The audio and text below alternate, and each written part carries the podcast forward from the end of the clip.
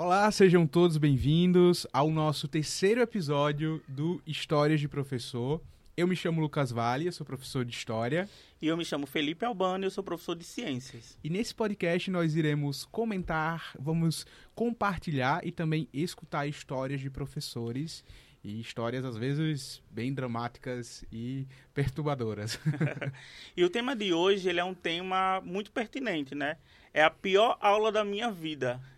Eu acho que é um, um, um momento em que ou o professor já passou, ou ele vai passar algum dia, né? Ou você, como aluno, também pode ter passado por uma pior aula da sua vida. Então é isso, né, Lucas? Pois é, e hoje nós estamos com um convidado super especial, que é o Denis. Olá, tudo bem, pessoal? Seja bem-vindo, professor Denis. Ah, Por favor, obrigado. se apresente para os nossos ouvintes.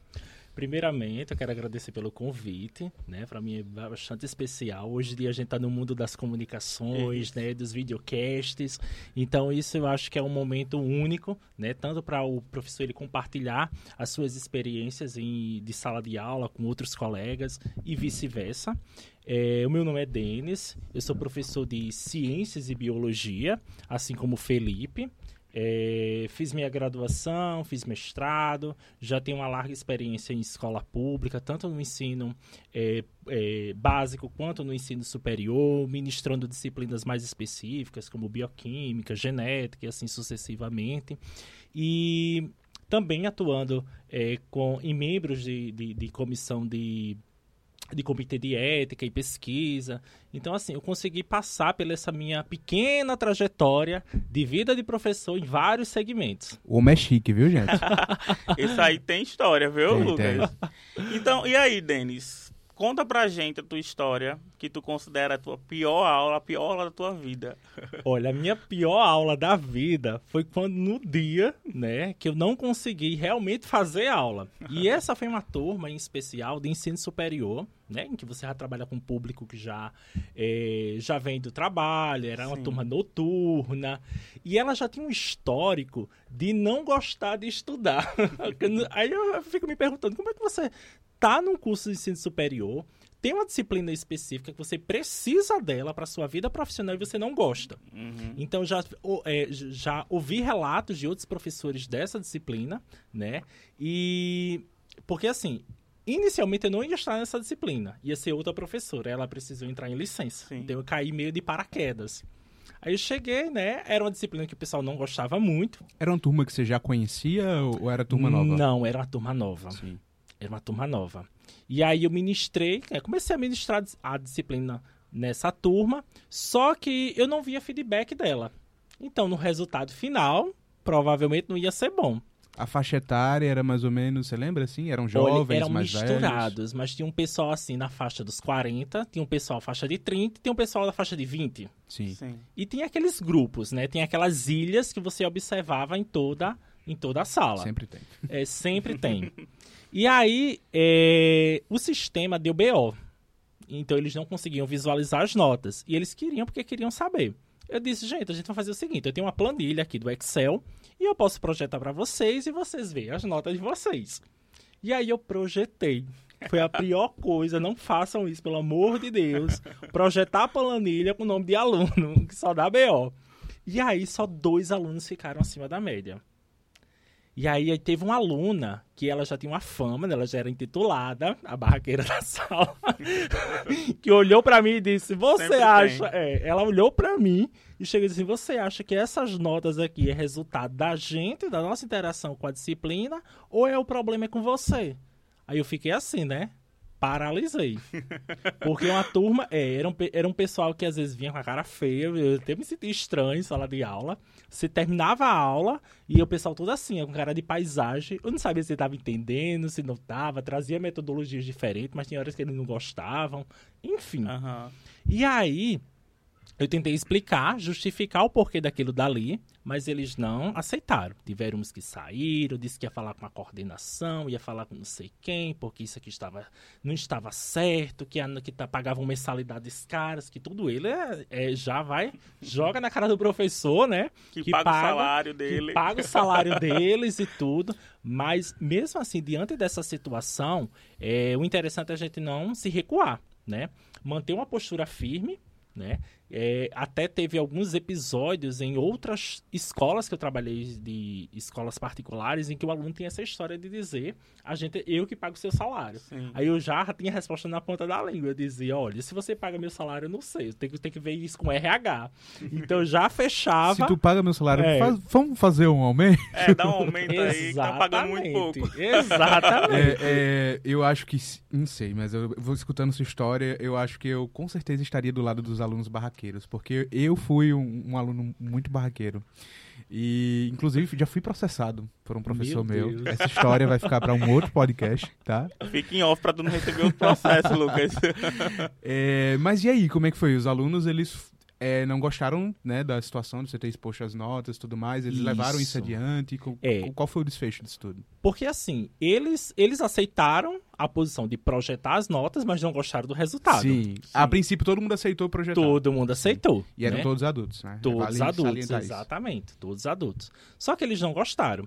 E tinha justamente um grupinho que sentava na frente, eram três meninas, e uma delas meio que era a líder, né? Delas Uhum. duas. Elas duas faziam, ela dizia a coisa e A assinavam abelha rainha. embaixo. Era a abelha rainha. e ela já tinha um histórico de não gostar de estudar. Inclusive, a líder da sala, na época, falou, disse, não, professor, a gente já tem uns, uns BO com essa pessoa, não sei o que, não sei o que. Eu digo, ah, tá, tá certo. E aí, Após isso, eu disse, gente, mas vocês ainda têm segunda, terceira unidade, vocês têm toda a capacidade do mundo de recuperar, né? É, a disciplina é uma disciplina que exige dedicação. Qual tem era a disciplina, técnicos? Genética. Ah, meu filho. ah, eu sou suspeita a dizer porque, pra mim, foi uma das piores que eu paguei na, na universidade. Inclusive, a gente pagou com a mesma professora. Pois é. Deixa abaixo. Prefiro nem comentar, porque. É, antiético, né? Mas, enfim. é, Então, eles tinham muita dificuldade porque eles não estudavam. Então, a disciplina era cheia de termos técnicos. Quando você falava de replicação, o pessoal ficava assim. Polimerização. Dizia, gente, é a mesma coisa, é sinônimo. Aí começava a falar o nome das enzimas, das proteínas, e que o pessoal ficava viajando. Né? Não tinha tempo de estudar. Embora que eu passava a leitura prévia, fazia igual a nossa professora fazia, fazia as leituras prévias, mas o pessoal não Você lia. aprendeu direitinho com ela, né, Denis? Aprendi direitinho. Era Até na, na hora de reprovar, você. você quis imitar. Por incrível que pareça, eu não sou muito de reprovar aluno. Eu digo que o aluno, ele mesmo, ele se auto-reprova. É o mesmo discurso que ela dizia. você tá uma cópia Mas eu dela. ajudo, eu ajudo bastante, ajudo bastante Ah, o aluno. Sempre a intenção é essa, ajudar, né? Mas tem aluno realmente que passa Não, dos claro, limites. claro. Por exemplo, essa semana passada eu recebi no WhatsApp uma aluna falando que ela estava sem nota na, na, da A3 dela do ano passado. Eu disse, minha filha, mas a gente já tá no novo ano, novas disciplinas, você ainda veio atrás de nota. Não, professor, porque desapareceu, não sei o que, não sei o que. Digo, não, veja com a coordenação, qualquer coisa você vai fazer a recuperação, porque a recuperação nessa instituição você faz do ano seguinte, Aham. você não faz do mesmo ano. Deixa o aluno aflito, né, o período das férias inteiro, e depois disso é que ele vai fazer a recuperação. É, Eu tô muito curioso para saber o desfecho. É, a- você teve alguma repreensão da coordenação? Teve algum, aconteceu alguma Pronto, coisa? após isso, essas três alunas saíram de sala, né? E eu tentei restabelecer a dinâmica da turma e trouxe para eles uma metodologia ativa, que é aquele jigsaw, que a gente faz a- os grupos, né? E depois tem as permutas entre eles. Mas também não funcionou, porque o pessoal já tava com a- todo mundo cara feia, ninguém queria, né? Enfim, eu disse, gente, ó, próxima aula eu vou trazer a coordenadora aqui para esclarecer mais informações. E a coordenadora era minha amiga na época e falou com a turma, né? Teve todo aquele sermão, mas na avaliação do professor no final do ano eles não perdoam, eles descontam mesmo. né? Mas foi basicamente isso com relação a esse, esse dia, né? Ainda teve uma, umas duas, três aulas que eu ainda fiquei muito tenso com relação a passar o conteúdo, trazer de uma forma mais simples possível. Eu fazia tantas transposições didáticas, né? Tantas traduções daquele dali que eu tava vendo na hora que eu tava achando que eu tava dando ela pra criança. e não sabia mais o que falar de tantas Sim. traduções que eu tinha que fazer. E tu, Lucas, tem alguma história? Olha, eu- foi muito difícil para mim participar desse episódio. Hoje tá sendo difícil. Eu comentei com o Felipe, eu disse, Felipe, eu não tenho história, eu vou inventar, né? Vou criar Então, uma história. Não acreditem na história de Lucas E- que ele está inventando. Eu fiz, ninguém vai saber se eu tô mentindo ou se eu falando a verdade, então eu vou inventar. Mas na verdade, né, é, primeiro eu pensei, não, acho que eu vou falar de alguma Não, acho melhor deixar claro que não é que, por exemplo, eu nunca tive uma aula ruim, não é isso. Eu já tive várias aulas terríveis. É, aulas que a gente planeja de um jeito, sai de outro. Aula que a gente não planeja, Sim. né? Que, que sai horrível quando a gente vai pra uma sala de aula sem ter planejado nada. É, então, tive. Mas sim. você não considera a pior, porque você ainda espera pela pior. Então, eu ainda não tive assim uma aula tão ruim que me marcou de um jeito, sabe? Sim. Tipo, de você fechar os olhos e pensar qual a pior aula da sua vida. Eu não consigo ter uma aula em específico. E aí eu pensei, bom, acho que eu vou contar algumas experiências como aluno, né? De aulas terríveis, que eu tive algumas, várias. Mas aí, depois pensando melhor, é, eu lembrei de uma situação que ocorreu em sala de aula, que não estava ocorrendo de fato uma aula, né? Era uma aplicação de uma avaliação, é, e que foi uma experiência bem ruim. Logo no meu primeiro ano de carreira, eu, ah, eu acho que essa experiência foi assim terrível e, e vale a pena comentar para que outras pessoas não façam a mesma coisa. É, então, que é que acontece? Eu entrei na sala de aula, né, como professor, de fato, no ano de 2019. Quem não assistiu o episódio passado, assiste o episódio passado, que eu falei como é que foi minha odisseia para chegar na, numa escola, para entrar na, na É sala uma de aula. história incrível de que a gente De chora, se superação, né? emociona. A gente chora, se emociona. É muito, muito bom. É, e aí eu cheguei, né, na sala de aula muito entusiasmado, quero fazer a diferença, quero, né, ser aquele professor... Como era o nome daquele professor, aquela professora da, da- do carrossel que todo mundo gostava? Helena, A tia professora Helena, né, Helena. professora Helena. Pronto, eu queria ser a professora Helena, ser amigo dos alunos e tudo mais, queria fazer, né, aquelas aulas incríveis. Sim. Só que eu dava muita bobeira. Porque meu primeiro ano como professor, eu era muito verde, tinha muita coisa básica, assim, até mesmo de comunicação com os pais, de comunicação com os alunos, assim, coisas simples que eu eh, não tinha ainda o tato, o Sim. jogo de cintura e tal. E assim, o- os primeiros seis meses foi uma prova de fogo. Não só pra mim, mas também pra minha coordenadora, que inclusive agora deve estar nos assistindo, é, senhorita Isabel, né? Beijo, Isabel. Tá assistindo a gente de onde? Lá dos Estados Unidos? Eu nem sei qual. Eu acho que é Flórida, né? Que ela é, tá. da Flórida, é. Tá Riquíssima. chique. É, e aí, assim, praticamente toda semana, Isabel recebia alguma reclamação dos pais de alguma besteira que eu tinha feito. E ela depois me chamava pra. Lucas, aconteceu isso, isso, isso. Então, assim, toda semana eu fazia uma besteira diferente, né? Era coisas primordiais, assim, coisas simples, mas eu tava sempre errando, né? O primeiro ano, meu Deus, foi horrível. É, só que teve uma vez que foi uma situação de aplicação de avaliação. É, tinha, existia um horário que, que era o horário normal, que a escola sempre seguia esse horário. Só que na semana de avaliação era um outro horário, né? Tinha um outro horário na escola. E eu não tinha ligado o MEC com o CREA, eu sou péssimo nessas coisas, mas aí tudo bem. Aí a gente chegou o dia da avaliação, uma avaliação de múltipla escolha, uma avaliação assim gigantesca, muitas questões, eram, sei lá, mais de 40 questões. E é, quando faltou, tipo, tava faltando mais ou menos 15 minutos, já tinha terminado boa parte da turma, tinha ficado apenas umas 4, 5 meninas, e eu comecei, meninas, ó, faltam só 15 minutos, vocês precisam agilizar para vocês conseguirem concluir dentro do tempo. Se vocês não tiverem concluído todas as questões, não deixe o cartão resposta em branco, vocês precisam marcar. Fiz as orientações, as mediações. E aí, quando fal- tá faltando 5 minutos para acabar, né?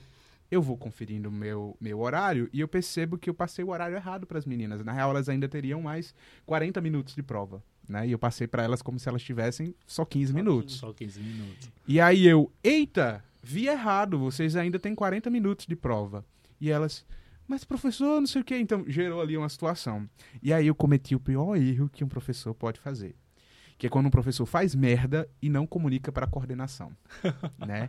Eu simplesmente ocultei esse fato. E eu imaginei que isso não seria um problema nunca Aham. na, na minha vida. E aí, beleza, terminaram a avaliação, a gente, eu rindo com as minhas alunas, né, que gente- por causa desse, desse erro que eu tinha cometido. Passou um, um dia, dois dias, três dias, tranquilo, passou uma semana. E aí, é, eu sou chamado na coordenação. Aí, eu, ai meu Deus, o que foi que será que eu fiz dessa vez? Né, eu pensei. É, nem passei pela minha cabeça que tinha sido isso. Aí eu cheguei na, na sala, né? A coordenadora me chamou e falou: Ó, Lucas, é o seguinte: é, uma mãe entrou em contato porque a filha se saiu muito mal na avaliação. é, e ela acha que isso foi devido ao fato de você ter dito que só faltava 15 minutos para ela acabar, ela se apressou e ela ainda tinha 40 minutos para fazer essa avaliação. Isso aconteceu mesmo? Aí nessa hora eu queria assim abrir um buraco no chão, me enterrar. Eu olhei pro céu assim, eu quis, quis parar o tempo e disse: "Deus, por favor, me leve daqui nesse momento", né? É, e eu falei: "Não, aconteceu, né? De fato isso aconteceu". E ela, ó, quando isso aconteceu, você precisa comunicar. Aí ela falou: "E, e é, na hora eu tinha comentado lá com as meninas, né? Algo do tipo, ó, oh, deixa abaixo, não sei o quê, tipo, pra não comentar esse erro que eu tinha cometido, uhum. né? É, e as meninas comentaram, quando elas viram que algumas delas tiraram nota baixa, elas atribuíram a isso, que elas não tiveram tempo. E com certeza isso, obviamente, deve ter afetado, né? Quando você tem mais tempo, com você certeza, tem mais tempo para refletir certeza. e tudo mais. Então, é, foram dois guerreiros graves, né? O primeiro, desatenção, que eu não consegui associar essa questão, e a outra de ter ocultado né, esse erro. Eu poderia, quando ter terminado isso, mandar uma mensagem, explicar o que aconteceu, e a coordenação ia criar uma estratégia para, sei lá, a menina fazer a prova novamente, ter um tempo Sim. adicional, enfim. É, e eu lembro que isso na época foi um negócio que balançou muito assim comigo, porque eu já vinha numa, numa linha de sucessão de vários errinhos pequenos, né? E aí, quando eu saí assim dessa, dessa reunião, eu fui para casa, Aí eu mandei mensagem pra Renata, que foi a professora que tá aqui no primeiro episódio. Se você não assistiu o primeiro episódio, assiste o primeiro episódio, que Renata é maravilhosa. É, e eu mandei mensagem pra Renata nessa época, dizendo: ah, Renata, eu acho que vou pedir demissão. Bem dramático, né? Bem, dramático. Bem novela mexicana. Aí eu vou pedir demissão. Ela fez, por quê? Aí eu falei, porque eu acho que não é para mim. Eu acho que eu sou melhor sendo garçom do que sendo professor. eu, eu, eu tinha acabado de sair do emprego de garçom. É, aí ela, Lucas, eu acho que você tá aprendendo tudo mais. Você tá exagerando. Tá exagerando e tal. Aí eu falei, não, vou pedir demissão. Aí mandei mensagem pra coordenadora. Ó, amanhã eu vou passar lá no RH pra pedir minha demissão. Tu mandou mesmo? Mandei. Menino, corajoso. Aí eu fiz, queria agradecer pela oportunidade, tá, tá, tá, tá, tá, tá. Peço desculpas, não sei o que. Mandei a mensagem. Aí ela na hora mandou, Lucas, sinto muito, tudo mais. Você tem certeza sobre isso? Pense melhor, não sei o quê. Aí chegou na sexta-feira, não fui pedir demissão, aí teve o sábado, domingo, pensei melhor e não pedi demissão. Mas assim. É... Graças a Deus, né, Lucas? Pois é, né? e aí, assim, meu testemunho, se tem uma moral de história para contar, é que é, a gente vai errar todos nós, todos os professores, a gente vai cometer erros básicos, mas erros grosseiros também, Sim. erros que podem prejudicar, inclusive, os nossos alunos, né? Que pode gerar atritos com família, com tudo mais. Mas eu acho que o mais importante é a gente é, saber lidar com o erro, assumir o erro, enfrentar o erro, lidar com o erro e aprender com o erro, uhum. né? É, eu aprendi isso. da pior é. forma eu aprendi. É, eu acho que essa, esse primeiro ano né, de experiência do professor é o ano que a gente realmente faz mu dá muita bola fu é, fora, né? Isso, isso. E o, a, minha, a minha história ela também tem a ver com o meu primeiro ano como professor, né?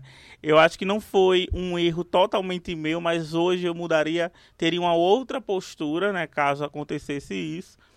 Mas eu lembro que foi na minha primeira experiência, né? Tava ali também verde, tava lidando com turma de sexto ao nono ano, dando aula de ciências. E aí o nono ano a gente sabe que é aquela turma mais, né? Uma das mais complicadas. Que o aluno, nada para ele presta. tudo é um saco, né? Se sentem então, superiores, né? isso né? é aquela donos. é aquela turma mais difícil normalmente da gente encarar, né? Depois do sexto ano, que é a mais elétrica, mais, né, que a gente tem que gastar mais energia.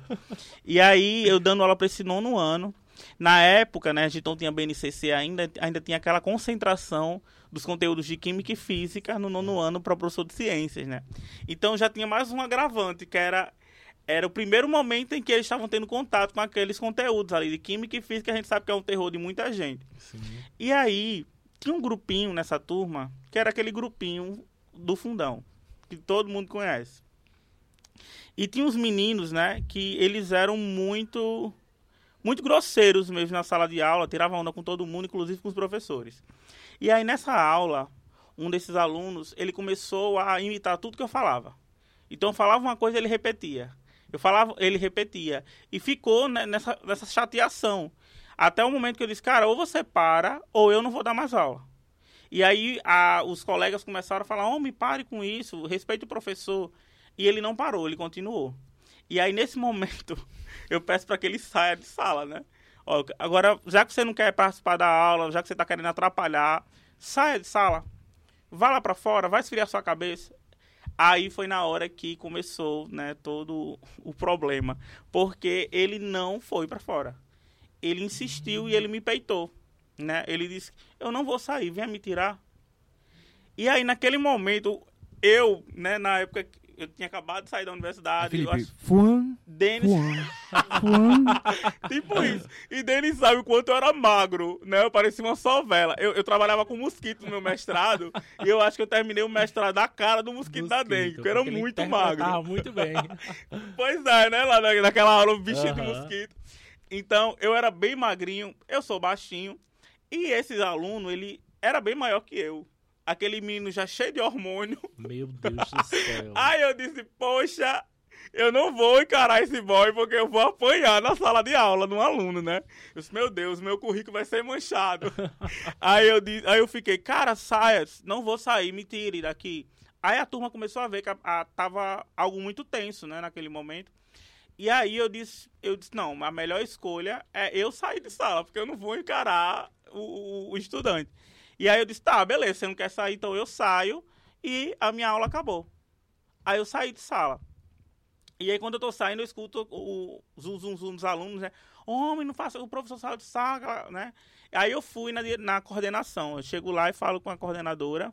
Aí eu digo, olha, eu tava em sala, aconteceu isso, isso e isso, pedi para que ele saísse, ele se recusou, ele me peitou, e eu saí de sala para evitar que algo acontecesse, né? E aí ela vai pra sala. Aí quando ela chega na sala, aí ela vai, fulano, vamos para fora? Aí ele reluta, né? Fica é, ali resistindo ainda para sair. Vamos, você vai sair de sala. Aí ele pega a bolsa e joga assim, ó. Bum, né? Aí quando ele joga, que ele viu que foi, né? A atitude dele foi muito pesada, que já ia ter uma consequência maior. Ele levantou e saiu. Beleza. Aí, pra mim, isso foi muito chocante, porque meu primeiro, meu primeiro ano de prof- como professor, professor. né? Primeira experiência em que eu tava ali lidando sozinho com a turma. E eu fiquei, meu Deus, o que é que eu, que eu vou fazer? E aí, depois disso, eu comecei a refletir. Né? Eu Caramba, eu poderia ter tido uma outra postura. E eu preciso entender por que, que ele fez isso na minha aula e por que, que ele tem feito tanto isso nas minhas aulas, né? E aí eu procurei conversar com alguns funcionários da escola, porque era uma escola de bairro. Então todo mundo ali se conhecia. Todo mundo conhecia o aluno, conhecia quem era a família. E aí eu lembro que eu procurei uma das auxiliares de serviços gerais, né? Aí eu disse, fulana, você conhece Beltrano, né? Aí ela disse, conheço. Disse, me fala um pouquinho sobre a vida dele. Aí ela me contou, né? Ela foi e contou que ele eh, vivia com a mãe, a mãe, né, criava ele sozinha, era uma mãe solo. O pai tinha abandonado ele quando ele era muito pequenininho ainda. E ela, a mãe trabalhava, né, como vigilante, era uma pessoa, uma mulher muito dura, devido, né, todos os percalços da vida, tudo que ela teve que enfrentar. E aí ela disse que era uma que ela era uma mãe que não demonstrava tanta afetividade com ele.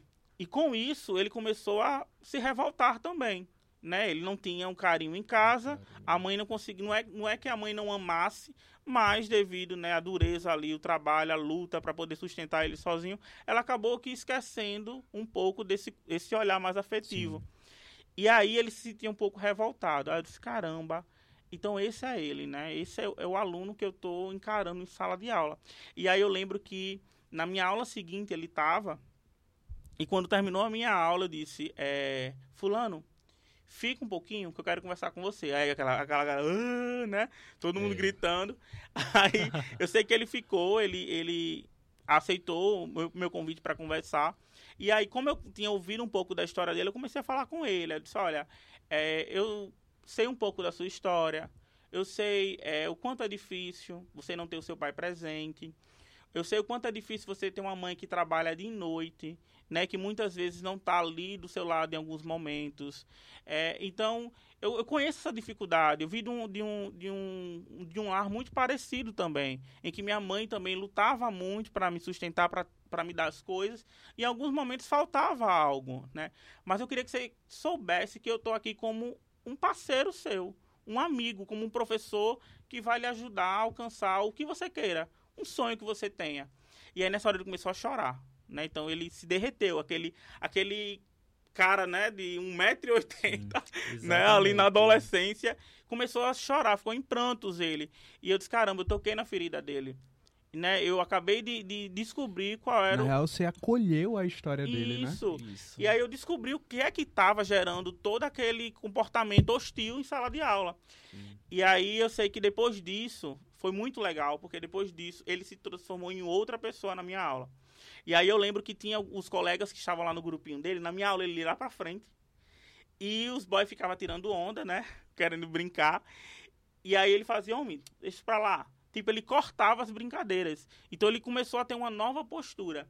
E aí eu percebi, caramba, por causa de uma conversa que a gente né, não tem com o aluno muitas vezes, a gente perde ele para sempre. Uhum. E aí, Sim, daquela sim. experiência terrível que eu tive com ele, que até hoje lembro, né, de daquele momento que depois da- dali eu nunca tive outro parecido, mas depois daquilo ali eu também comecei a refletir o quanto é importante a gente entender quem é que está ali na cadeira sentado na frente da gente. Né, quais são os, os problemas que envolve, o contexto em que ele está inserido, porque isso é muito importante. E não só criticar, achar porque ah, é porque é um menino danado, é um capeta, encapetado. Não, ele tem uma história por trás. E se ele tem esse comportamento é porque alguma coisa aconteceu, alguma coisa ali pode estar, né, mexendo com ele. E até uma estratégia interessante a gente saber esses alunos pontuais de sala de aula, entender um pouco da realidade deles. É até uma coisa que eu faço comparação com a realidade que eu tô, que você muda a dinâmica de interação da Sim. sala de aula, você consegue fazer uma boa aula. Às vezes você encontra, por exemplo, tinha colegas que diziam que não conseguia fazer aulas em determinadas turmas porque os alunos não paravam quietos, né? Mas aí quando você vai olhar o contexto, você vai ver que o colega, ele não traz nada de interessante, ele tira o aluno de sala por qualquer motivo. Sim. Então, assim, tem N fatores, a depender da realidade. A gente sabe que esses bairros menores, periféricos, tem um grande histórico de drogas, de prostituição. Então, é uma série Violência de coisas. doméstica, né? Violência doméstica. E os meninos, eles são expostos precocemente Sim. há muitas coisas, atrocidades assim, terrível. Por exemplo, numa na escola que eu trabalhei, teve uma aluna que sofreu várias é, estiletadas em sala de aula. Porque uma, na hora do intervalo, jogou um prato de sopa quente nela, né? Chamou ela de um palavrão terrível. E aí, a forma que ela tinha de se defender, porque ela achando que procurando a coordenação, a direção não ia resolver nada, pegou o estilete e passou na menina. A menina ficou internada mais de um mês. Meu É, Deus. e- eu tô rindo, mas é porque eu lembrei de uma amiga minha que levou uma faca, uma- na verdade, uma serrinha daquela de unha Uhum. pra matar outra na, na Meu escola. Deus. Caliane, um beijo. Né? Então queria- ele entrega o nome dela. É, ele entregou, né? O ano passado eu tive uma aluna semelhante. Galera, não nos processe, viu? O ano passado eu tive uma semelhante. Era uma aluna, né, que sofreu um atentado de violência sexual e ela estava se mutilando. Então, na minha Caramba, aula, ela tava com, com, uma, com uma navalha. E de repente cortando. pesou o É, o clima, clima né, pesou. aqui. É, deixa Eu acho que vai ter um, um episódio só sobre violência que a gente É. pode falar isso. É, é mas, muito de- Felipe, você contando essa história do arremesso da bolsa, né, do, do seu aluno, me lembrou da minha história que eu ia contar a princípio, que era a história do meu pi- pior dia como aluno. Sim. Você acha que cabe a gente contar? Será que a gente tem tempo? Eu acho que tem. Deixa eu contar rapidinho. É, então, isso aconteceu, não lembro qual foi o ano, eu tava no sexto ano. O meu quinto e sexto ano do ensino fundamental, eu estudei em uma escola católica, a escola de freiras. É. É. E. É, tudo bem, beleza. E. É. É, nu- é, nunca mais uma escola de freira vai contratar Lucas como professor. É, eu adoro vocês. Sim, aí eu eu era bolsista nessa escola, eu tinha, na verdade, era meio era meia bolsa, né, Sim. que minha família tinha. Meu, minha mãe, minha avó pagava uma parte e a outra da escola tinha dado de uma bolsa. No quinto ano foi um ano maravilhoso, amei a escola, amei os colegas, só que aí eu era uma criança muito doente, eu tinha muitos problemas respiratórios e tudo mais. E aí o médico sugeriu pra minha mãe me trocar de turno, eu estudar pela manhã porque seria Uhum. mais frio, tá, etc, etc. E aí eu fui pra uma outra turma, que eu era estudante novato, e foi muito difícil porque eu fui, tipo, excluído da turma. Eles já tinham as relações lá entre eles, eu era aquele que tava chegando, e eu era uma criança estranha, né? Eu acho que eu já comentei isso em outros momentos. E eu fui automaticamente aquela criança excluída, né? Eu fui tentando me juntar ali com os excluídos, com a galerinha lá, mas eu, eu sofria muito bullying na escola nessa época. É, consegui fazer algumas amizades, né? Justamente com as pessoas que eram mais excluídas. Tinha uma menina, eu- nessa época eu era roqueiro. Eu, é, na escola de freira, eu, eu ia com as munhequeiras, com uma touca preta, parecia o Juninho Playboy, lembra da Zorra Total? É, e aí tinha uma menina na escola que era metaleira. E eu não gostava de metal, mas ela era do rock também, então a gente foi fazendo amizade e tudo mais. Ela era muito explosiva, os meninos não mexiam com ela. E aí eu falei, ó, talvez seja legal eu fazer amizade com ela, né? Os interesses. E aí, enfim, chegou um dia numa aula de matemática, eu sentado, né, assistindo a minha aula, e aí de repente eu vejo aquele feixe de luz no meu olho. Os meninos estavam com um espelho, pegando a luz do sol, e usando o espelho para colocar na no meu rosto. E eu afastava para um lado e eles botavam a luz, afastavam para o outro, botava a luz. E aí nessa hora, eu fui, fui me estressando, fui ficando com tanta raiva, que eu fiz uma coisa que eu não devia fazer, obviamente. Eu tirei o meu sapato, e aí nessa hora eu me senti Davi enfrentando o gigante Golias. Eu peguei o meu sapato e eu girava assim, ó. Parecia a Mônica girando o Sansão. Girei meu sapato e joguei em direção aos meninos. Só que o meu sapato não acertou os meninos. Acertou O meu sapato foi diretamente na mesa da menina lá, da metaleira. Sim. Pá! O, o- o- sapato lá em cima da mesa dela, né? Do caderno dela. E antes que eu pudesse olhar a professora, fazendo anotações no quadro, nem estava se tocando o que estava acontecendo. E antes que eu pudesse fa- falar qualquer coisa, ela simplesmente pegou meu sapato e arremessou contra a janela. Tinha uma janela lá na, na sala. Só que, por azar do destino, nesse exato momento estava passando uma irmã, né, uma, uma freira, Ai, é, pela sala, né? né, bem equilibrada, e o meu sapato foi direto na cara dela, com Eita, tudo. A gente só escuta o grito, né, e corre todo mundo pra janela pra ver a Desgraça situação. pouca, viu? É, foi logo numa freira. Eu acho que isso eu vou ter que fazer, né? vou ter que fazer um- muita coisa aí pra não ir pro inferno. É, aí vira um burburinho, todo mundo, eita, o sapato pegou mesmo na cara da irmã, não sei o quê.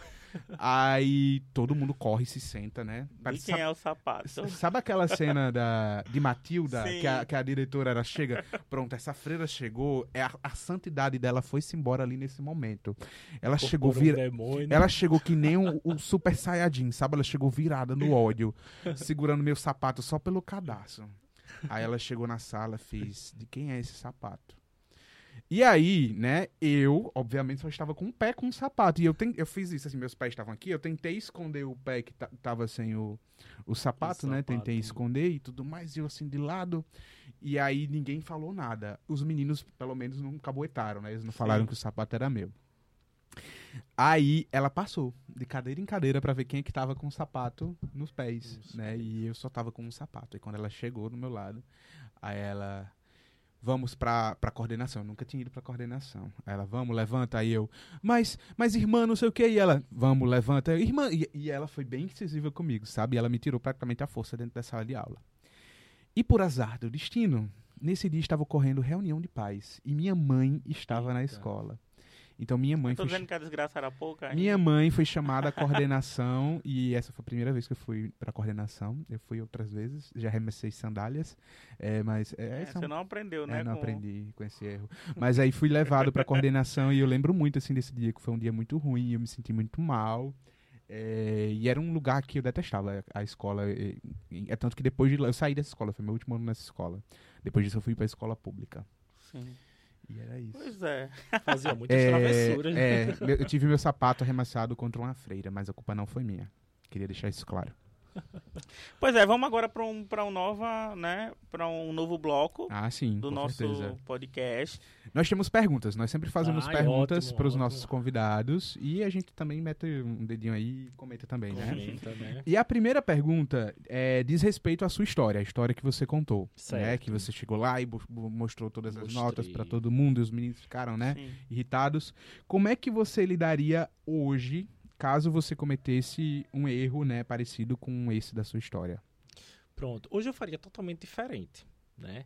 Como esse cenário foi no ensino superior, cada um deles tem uma matrícula, né? Uma das opções seria embaralhar essas matrículas para não saber a ordem Sim. e colocaria as notas, tá entendendo? Então, não, de certa forma, ninguém decora a matrícula de ninguém, só é um Verdade. número gigantesco, né? E seria uma forma de todos ter acesso. Né? Hoje com e-mail poderia ser uma opção também, e-mail do, da, da turma, ou até mesmo uma planilha no WhatsApp, né? Não- não- hoje a gente tem várias formas, né? Vários recursos. Aham. Na época eu estava um pouco meio limitado, mas É, foi uma, um, um, erro né, que eu cometi em ter colocado o nome dos alunos, né? Mas é uma coisa que eu não faço mais com Sim. relação a isso. Eu sempre espero, não, gente, vamos ter um pouquinho de paciência, o sistema está passando pelo processo de manutenção, mas logo mais vocês vão ter a. a parece que notas. é uma coisa. A gente isso. termina de aplicar a prova no outro dia, professor, as notas. As notas, né? É. é como se fosse instantâneo. É, né? Eu tenho medo de chegar recebe... em casa, abrir a porta da geladeira e ter uma criança do quinto ano lá dentro dizendo é, as notas, você já botou? Notas, né? Exatamente. Pois, é, e não, você, Felipe, como é que você faria assim de diferente na sua história? Na minha história, eu acho que eu tentaria ali chamar ele para fora, né? Ele com certeza não, não iria, né? iria se recusar, né? Eu acho que o, o, ponto de eu ter dito que iria sair de sala foi algo assertivo, né? Para não aumentar ainda mais aquele conflito.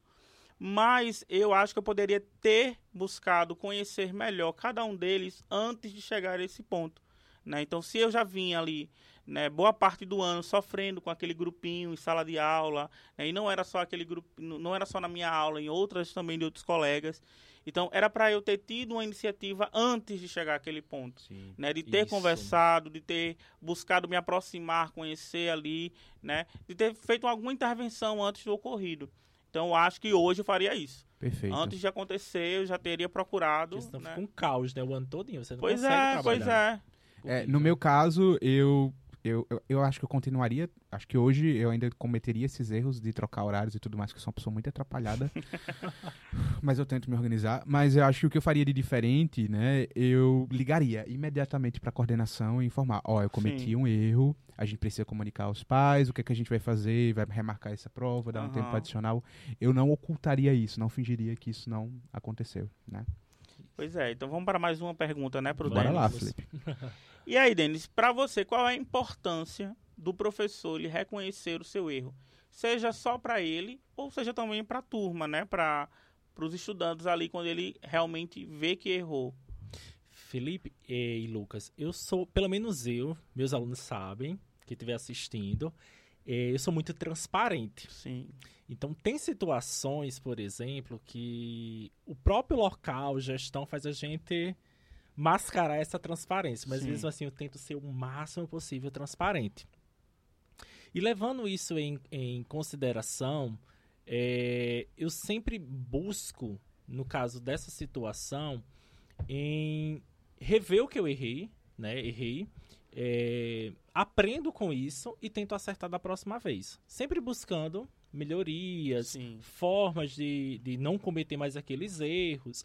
E com um certo tempo de instituição, de casa, você vai criando mais maturidade, uhum. você vai reelaborando as propostas, aquele, aquele que não deu certo, quando você já faz aquela sondagem inicial da turma, você já não coloca mais, não vamos dizer, sei lá, seminário. Essa turma aqui não deu certo. Então, na Sim. próxima eu posso fazer uma sondagem, ver se dá certo, né? Quando a turma é muito grande, por exemplo, é horrível fazer seminários. Uhum. Aí o que, é que eu faço com meus alunos? Gente, a gente vai é, sortear uma amostra e essa amostra vai apresentar. Não tem como, por exemplo, semestre passado eu tinha uma turma com 120 alunos. Caramba. Não tem como Caramba. 120 alunos apresentar seminário. E olha que ficou dois dias. E essa disciplina uhum. eu dividia com outro professor. Né? Então, cada professor tem a sua forma de avaliar, embora Sim. que a gente padronizou os critérios de avaliação. Mas eu disse: não, gente, a gente vai fazer o seguinte: eu faço um sorteio de um coleguinha e o outro vocês escolhem. Sim. E, consequentemente, há aquele equilíbrio, né? Pra gente não escolher uhum. duas pessoas que realmente não se dedicaram tão bem ao seminário e possa, com isso, não, não prejudicar o grupo. Sim. E você, Lucas?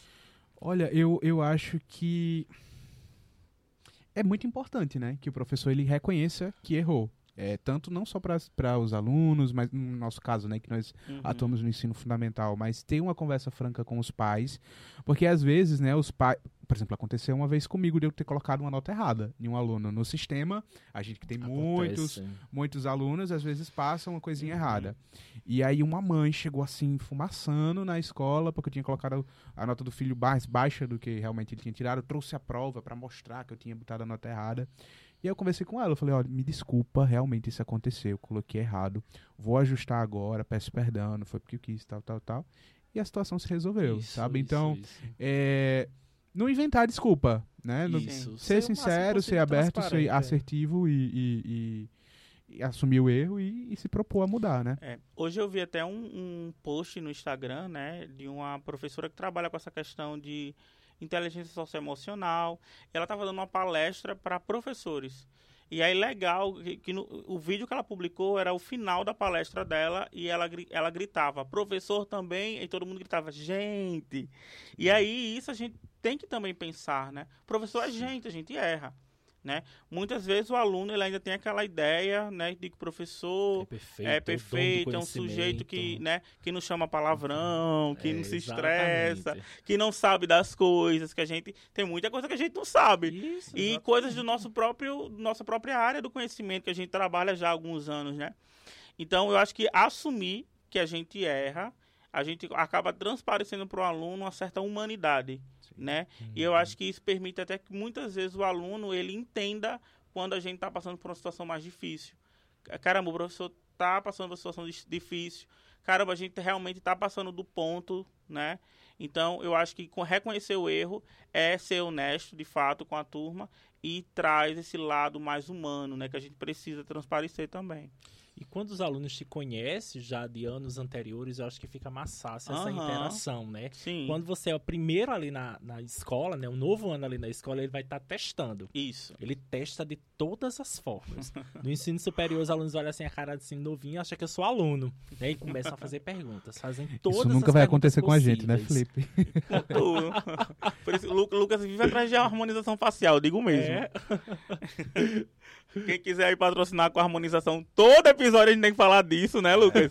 Uma lipo de papada. Você, tiver, você tá estudando, tá aprendendo. É, Lucas não é confortável com a aparência dele, É. pobre, coitado. É, faz parte. Bom, a, a nossa terceira pergunta é que, por exemplo, hoje, se acontecer uma situação como essa, no final do trimestre, no final da unidade, enfim, no final da disciplina, só dois alunos passaram por média. Você faria uma reflexão diferente acerca disso? Tipo, da, da onde que vem esse problema? Você, você pensaria de uma outra forma? Sim, cada, co- como lá é, antigamente eram três unidades, a cada final de unidade eu fazia essa reflexão. Sabia Sim. onde é que eu estava errando, né? Onde é que a turma estava errando. Sim. e fazia um momento de conscientização mesmo. Gente, vocês são adultos, são responsáveis, vocês sabem que eh, a disciplina ela é completa de termos técnicos, que os senhores, a gente está formando profissionais para o mercado de trabalho também, e que os senhores têm que ter tempo. Aí eu trazia estratégias de como é que eles poderiam eh, absorver melhor aqueles assuntos, né? Eu, eu, eu tentava, de certa forma, é, evitar para que no final Sim, do, do, do, do, do processo avaliativo eu tivesse 90, 70, 60% uma turma em recuperação ou até mesmo reprovados, né? A Aham. gente tem que ser muito consciente com relação a isso. Eu fui aluno do noturno e sei das dificuldades, das barreiras que esses alunos eles A passam trabalha, estuda. né? trabalham, Essa- estuda, aí alguns às vezes têm filhos, Sim. né? Então tem uma rotina bastante preenchida durante Aham. a semana e até mesmo finais de semanas também. Tinha alunos, por exemplo, que eu tinha que estudavam pela manhã, mas eles trabalhavam a noite toda. Sim. Então ele chegava praticamente com a cara de sono, assim. Mas aí, apesar Imagina. dessas dificuldades, existem expectativas de aprendizagem que precisam ser Isso, alcançadas. né? O Exatamente, estudante, ele- exatamente. Você não pode passar ele para um próximo nível sem que ele havia ele, Exatamente, ele esteja exatamente. adquirido algumas que aí você habilidades. começa a pensar em que profissional você está formando. Isso, exato. né? Será que o mínimo do mínimo ele não conseguiu absorver? Então Uhum. tentava, às vezes, às vezes até pontuar, né, com um líder de sala, alunos específicos para a gente evitar até mesmo a, a etapa de evasão, né? Sim. Muitos alunos às vezes acabam abandon- abandonando o curso, ou porque não tem tempo de estudar, ou porque acha que aquilo dali é muito distante da realidade deles, que eles não vão poder aprender. Então, tem- sempre tento minimizar esses danos para que no final a gente tenha mais de 90% de alunos aprovados. É, eu tenho uma experiência, né, com relação a isso. que eu não vou citar nomes, Denis vai acabar sabendo quem é. Sim, tá, sim, tá. Não, Não, a gente é processado, não. é sério. Não, Podemos não. A gente é processado. Mas era de uma disciplina da, da universidade que todo mundo conhecia a fama, né, do, da pessoa que estava à frente da disciplina. Isso. E eu lembro que quando eu fui pro primeiro dia de aula nessa disciplina, tinham 15 alunos matriculados. Qual era a fama? A fama de, de Professora que comia É, fígado de criancinhas. Isso. é, por aí. E aí, A Bruxa chamada Oeste. é, eu É, sei mas ela mesma intitulava isso em sala de aula. que para de era falar, vai acabar. É, não, vai acabar percebendo quem é o povo que tá escutando. Mas é, eu lembro que tinham 15 alunos matriculados. Depois da primeira aula, no segundo dia de aula, dos 15, 9 pediram, trancaram a matrícula e, e mudaram para outro turno. E eu fui um dos tais que fiquei. E hoje, eu não vou dizer que me arrependo profundamente, porque eu aprendi muita coisa ainda na disciplina, mas foi o semestre mais difícil que eu passei na, na minha graduação inteira. E para você ter uma ideia, no final, os seis que ficaram, dois passaram e quatro foram para a prova final. É, reprovação. E eu fui né? um dos tais que fui para a prova final, né? E aí eu lembro que isso ainda no primeira primeira unidade lá, né? A gente tudo com nota baixa, todo E era mundo lá. gigante. Pelo menos pra mim eram 10 assuntos pra poder fazer uma Pois prova. é, pois é. E aí aquela nota baixíssima, aí ela chama pra conversar. A pessoa chama pra conversar e eu penso assim, caramba, ela agora vai reconhecer que tem algum problema ali também na questão da didática, vai nos perguntar como é que a gente, o que é que ela pode fazer pra nos ajudar. Mas na verdade a Não. pessoa disse só que a gente tinha um bloqueio. Não, vocês O precisam sempre é o procurar aluno. você precisa procurar um psicólogo, porque vocês podem ter algum bloqueio na aprendizagem. E aí, quando eu saí da sala, eu olhei para meus colegas, como é que a pessoa é desse jeito, gente? Ela sempre via como um absurdo. Mas um eu acho que isso é, é, assim, um professor ele tem que fazer essa autocrítica, essa autoavaliação. Se você conduz um componente curricular, uma disciplina, enfim, e mais 90% da sua turma ou desiste, ou fica reprovado, ou vai para a prova final, isso quer dizer, meu querido ou minha querida, que o problema pode estar em você, na forma Pois como é. você conduz a Pode ser sua... o conjunto da obra, né? Você, o aluno também tem sua parcela de culpa, mas você precisa também reconhecer que alguma coisa. É, eu, né? eu, eu acho que é isso. A gente precisa ter a avaliação do estudante, obviamente, mas o professor também precisa fazer uma autoavaliação, né? Isso Embora mesmo. que tenha esse tempo todinho, não adianta de muita coisa não. E pelo que eu sei, o quantitativo de alunos não mudou muito não, de lá pra cá. Pois. deixa abaixo, né? Como diz Lucas, deixa abaixo. É, vamos fazer outra pergunta, né? Vamos. Essa é a última desse bloco. É, Denis, você tem experiência no ensino superior e na Uhum. educação básica, né? Você é Sim, professor sim. das duas, né? Das duas modalidades de ensino aí. E aí eu queria que você me dissesse, pra você, é, qual das duas, ou não existe diferença, é mais propenso a ter erros, assim, o professor cometer excessos e erros? É na educação básica, é no ensino superior, ou pra você acha, é tudo tanto faz, é a mesma coisa? Peguei nessa meu- pergunta, né, é. Denis? Pegou, pegou, pegou. Eu acho que quanto mais o aluno ele tem conhecimento dos seus direitos, dos É. seus direitos, mais difícil você tem que É mais difícil é de mais enrolar, lidar, enganar o enrolar, aluno. exatamente. Por exemplo, eu tinha turmas que tinham advogados. É. Caramba. Uma vez, isso foi no período remoto. Eu peguei uma turma que tinha um grupo de seis meninas. Sim. Tinha uma advogada, tinha um que era formado em jornalismo, tinha um que era formado não sei o que, não sei o que. E estavam fazendo uma segunda graduação. Uhum. E, essa, e essas alunas botaram na cabeça que eu tinha uma marcação com elas. Teve um dia que foi terrível. Pronto, mais um episódio de aula terrível. Né? A gente só vai sabendo assim. E foi uma confusão danada. Teve uma aluna que me esculachou. Assim, falou coisas absurdas. Depois ela veio me pedir desculpa, né? Aham. Mas foi bem tardiamente, quando ela ficou em recuperação. ela achava que eu ia Aí reprovar. Denis colocou de propósito, né, Denis? Não, por incrível que pareça, não foi. As amigas dela eram seis, só ela ficou em recuperação. Sim. Que foi a aluna que justamente falou coisas absurdas, Aham. né? E aí a coordenadora, na época maravilhosa, Mara, ela acabou, né, falando com, essa, com, com esses alunos, falando da situação. Eu contei pra Aham. ela, relatei tudo. E essa aluna, ela foi pra recuperação e ela precisava de muito pouco. E aí ela quase ia sendo reprovada. Sim. Aí ela mandou um e-mail pra mim pedindo desculpas pelo ocorrido, não sei o que, não sei o que. Eu disse, não, eu não vou punir você pelaquela situação do passado. Eu não vou. Meio eu mandei uma É, o mensagem. professor não É, leva pro realmente, coração. Exatamente. A somos gente não guarda de- esse né, ódio de luz que na não... hora da correção. não, É, né? eu tive um que me processou, ele levou pro coração. O É. coração é pra justiça, né? Pra justiça. Levou você pros tribunais. É verdade. Não perdoou. Tu perdeu o processo, Lucas. Hã? Tu perdeu o processo. Perdi não. Eu- ah, é, vamos deixar essa história. Tá, tá bom. Vamos pensar num tema pro podcast pra contar essa história? Professores processados, Barracos, né? é. É, barracos de professores. Hum. Barracos de professores, né? É, eu acho que eu concordo com você nessa questão do, do ensino superior ser mais complicado e a gente ter Isso. mais erros, né? E aí eu, e eu lembro, eu Médio penso também. também, mas eu penso numa outra perspectiva de não ser relacionado ao aluno que tem que sabe mais dos seus direitos, Uhum. mas também a preparação dos professores do ensino superior.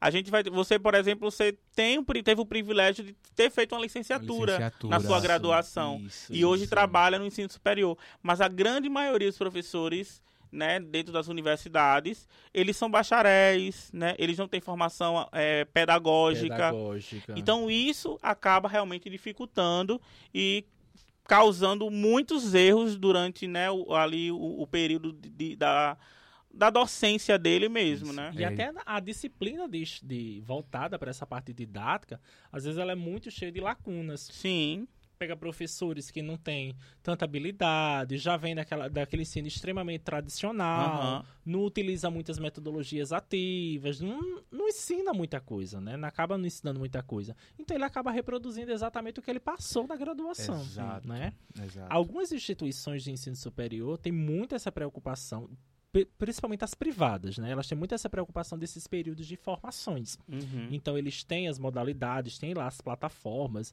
investem em tecnologia. Hoje em dia com o ensino remoto, né, hoje acho que facilitou muito, manda link, né, tal horário, tem reunião a nível nacional, chama um especialista naquela área, Sim. e lá da casa dele ele consegue ministrar a aula. Então, o acesso, né, a essa, essa, essa formação continuada, ela é um É pouco mais importante, É, presente. na pública, eu vejo também um grande esforço, né? Mas a gente tem. Isso. Eu sei que todos os professores que entram na universidade pública, eles precisam passar por um período de curso de formação inicial Isso, para a sala de aula. Mas é um curso que muitos não aderem tão bem, então fazem de qualquer jeito, porque infelizmente o nosso país, para você ser pesquisador, você tem que ser professor E outra, dentro da Felipe, universidade. tem professores que estão lá há 30 anos e que fizeram esse curso há 30 anos atrás também. e que hoje não reflete o, o, o que é, tá de mais atual, né? É, em contexto hoje, de eu sei que hoje, por exemplo, dentro dos, dos programas de pós-graduação, a gente tem aquela disciplina, né, que é docência no ensino Isso, superior, isso. Que tenta ali ainda ajudar né, nesse Eu não processo. tive essa, essa, é ter essa vivência, né? Sim. Experiência E sala todo aluno aula. bolsista, né, isso, isso aí é algo interessante, né?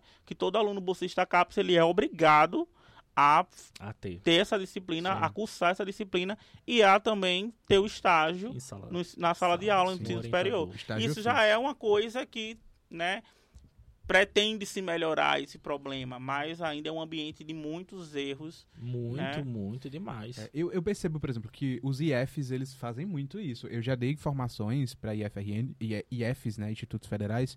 É, por exemplo, o último que eu dei foi lá em Picuí, na Paraíba. Que eles têm curso técnicos, que tem professores ali que não são da área da educação, né, que fizeram um curso, sei lá, de, Uhum. de engenharia, da mineração, e não sei o quê, da Aham. computação, que não tem cursos de licenciatura, mas que a- é, o Instituto ele promove essas formações continuadas, principalmente nas semanas, né, as jornadas pedagógicas e tudo mais, para que eles possam ir se apropriando de novas metodologias e teorias de ensino.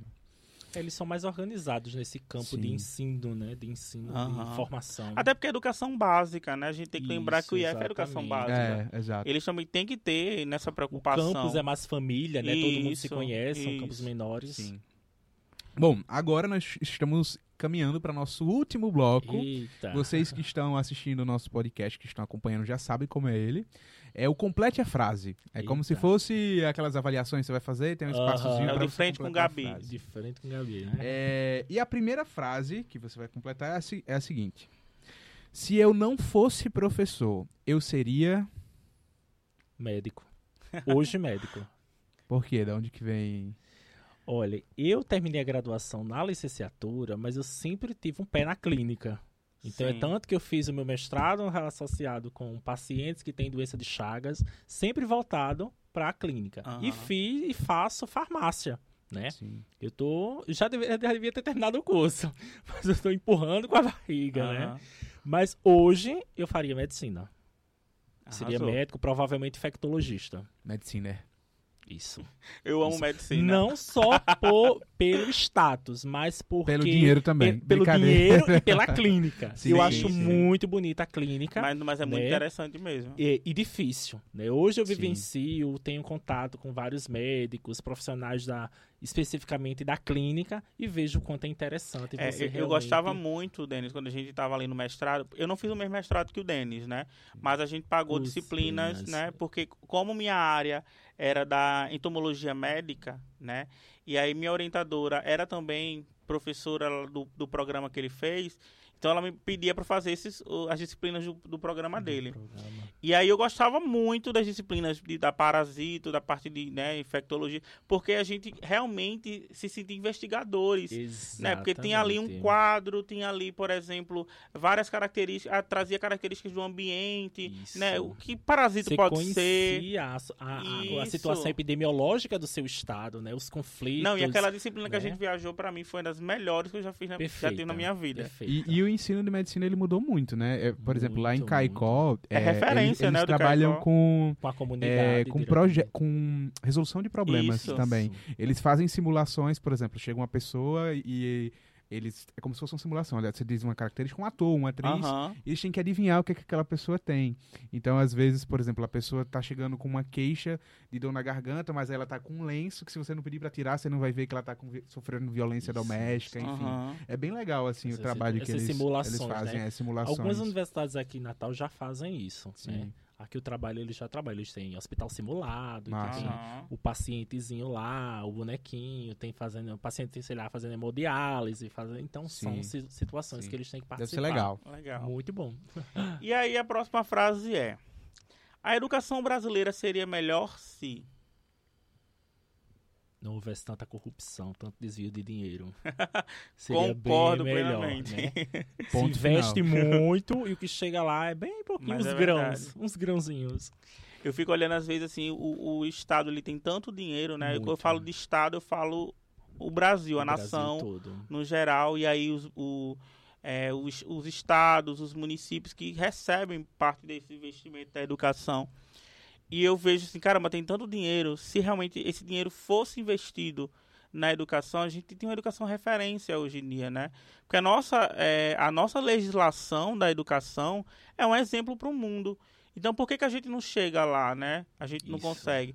Eu costumo dizer que a gente só vai ter uma educação pública de qualidade quando os filhos dos políticos estiverem nas escolas públicas ou quando as escolas particulares realmente não forem mais, né, é, aceitas. E aí todo mundo vai para a pública. Então, se todo mundo vai para a pública, o filho do pobre e do rico, a gente tem que melhorar, né? Mas É infelizmente uma situação que eu acho meio Utópica. distante. É, é muito distante. A, É. gente, a, a gente acaba se desanimando, né? Mas como Paulo Freire diz, vamos ter esperança, Sim. né? É. Eu me orgulho de ser professor quando Quando eu vejo é, reciprocidade daquilo que eu estou trabalhando com a turma. Eu noto que realmente eu estou conseguindo passar o mínimo possível e que eles estão retribuindo na forma de se expressar, na forma de produzir, Sim. né? Aquilo dali, eu, eu vejo aquilo dali como retorno, para mim aquilo dali eu já estou extremamente satisfeito. Sim, quando você enxerga a aprendizagem acontecendo, Isso, né? exatamente. E a próxima é, eu fico triste em minha aula quando... Quando eu vejo alunos saindo de sala, mexendo no WhatsApp, eu fico super Ai, é triste. triste É. mesmo. É quando não participam, né? É quando você não tem um retorno do mínimo que está sendo ali trabalhado em sala de aula, né? Quando ficam julgando pelas costas, ah, professor fez isso. ah." Eu acho que a- durante a pandemia o ensino remoto foi a pior fase da nossa vida, porque a gente dava aula pra, Exatamente. literalmente pro computador, né? Computador, Ninguém perguntava nada, ninguém interagia. Então a gente ficava realmente muito triste, E, não- porque... e o pior, que você não poderia vacilar em nada, né? Porque quando você vacila, fica registrado. O aluno ele grava. aí no instante ele tá atento. É, né? isso Rapidinho ele fica atento. E a última é, é bem. A gente até pensou em trocar depois dessa pergunta, que era bem o, É, o inverso muito da outra, né? parecida. Mas vamos lá. Em minhas aulas eu fico feliz quando. Quando eu vejo participação. Quando eu vejo participação, Aham. que o aluno realmente ele tá conseguindo é, entender aquilo que eu tô passando para ele, eu fico super feliz. Sim. Tem que E ter é isso, interação. né? Tem que ter interação. É. Fazer um beijo da Anitta. Um beijo já viu da Anitta, já é viu esse ótimo. meme? Não. Bom, pessoal, nós estamos chegando ao fim de mais um episódio do Histórias de Professor. Se você curtiu esse projeto, se você está chegando até aqui, temos mais outros dois episódios que você pode assistir.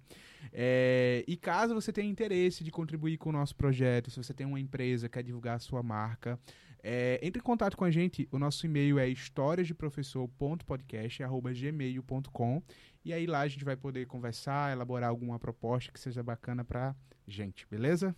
Pois é, é, Lucas aceita tudo, viu? Permutas aí. É, camisa, corte de cabelo, certo? Comida. Hoje, ó, Lucas, hoje, a gente vai acabar nunca conseguindo ninguém por causa desse, da sua vibe aí, de É, aceitar qualquer coisa. é, mas hoje vocês, vocês notaram, não tem nem comida hoje para o nosso participante. As, as vacas magras, né? O mês de fevereiro, vocês sabem como é sofrido aí pro Uma professor. coisa que eu tô sentindo falta é a participação das editoras, né? As editoras deveriam contribuir, divulgação das, do, das As escolas também quiserem que a gente faça O primeiro propaganda. podcast aqui, acho que é do RN, né? Que tem interação de professores, É sobre isso. Isso. né? As editoras Valeu, aqui de Natal, Denis, tá pela certo, propaganda gente? aí, É. pelo mexão. É sobre. Mas vamos lá. É, então eu queria agradecer, né, ao Denis que pelo, por ter aceito o nosso convite, né, por estar aqui. também, né, Filipão? Chora que é tão. Pessoal, que às vezes a gente, expor, a gente quer esconder os nossos erros, né? E, e- e você ter coragem de chegar e, é. e falar, ó, cometi esse erro e tal. E eu aprendi com ele, não vou fazer ele de novo. Eu acho que muita gente Inspirador, né? que muita gente que vai ouvir o podcast, vai assistir, vai se identificar também certeza. e vai perceber que realmente, né, acontece, né? O importante é a gente refletir Sim, e não sim, continuar sim. no mesmo erro. Porque gente- professor também é. Gente, Professor Com também é gente. mas é isso. A gente agradece muito, Denis, pela sua participação, né? Eh, Quem sabe num próximo podcast, você tem muita Certo. história aí. Também, tenho que agradeço vocês pelo convite, né?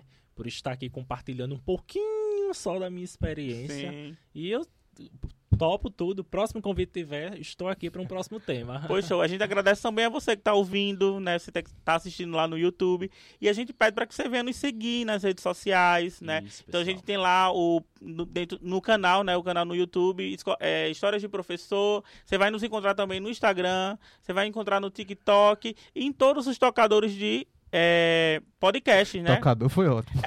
Eu já ouvi aquela Renata Lopretti falando isso, viu? É. Tocadores de podcast. Tá, tudo bom. Eu escuto podcast, Lucas, eu não só faço podcast, né? Eita. Tá bom, tá bom. Então você pode escutar lá no Spotify, no Deezer, Apple Podcast, não procura a gente, em todos os lugares você vai encontrar a gente. Todas as plataformas. Todas tá as lá. plataformas. E é isso, né, Lucas? É isso, pessoal. Boa noite. Muito obrigado. Tchau, Valeu. tchau.